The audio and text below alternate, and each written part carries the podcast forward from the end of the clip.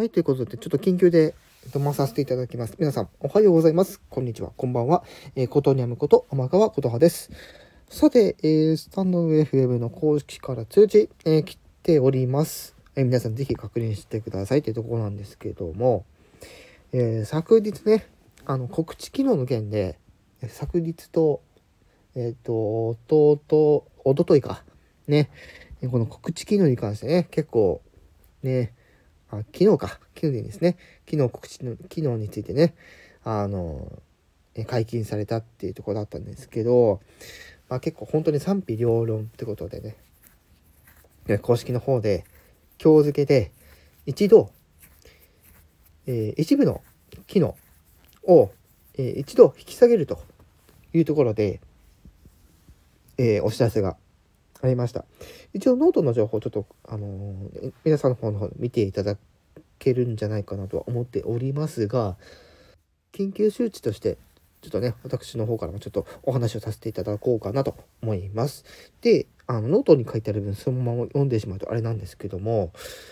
えー、まあ、昨日、ね、リリースした告知機能について、まあ、いいねやコメントの通知が埋もれてしまうとか、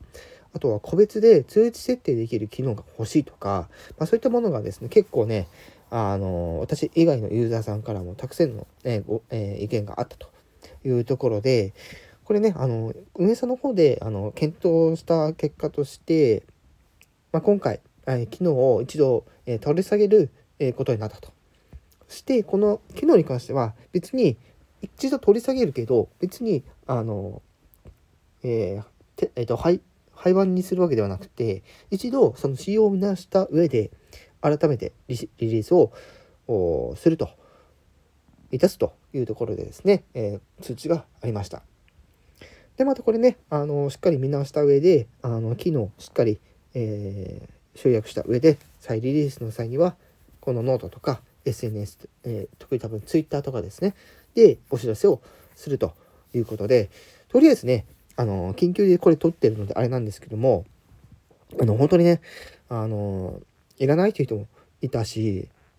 やっぱりこの、えー、告知の通知だけで結構その、えー、お知らせの欄が埋まってしまうっていうところがですね、結構ネックになってしまってたので、あの正直私もですね、あの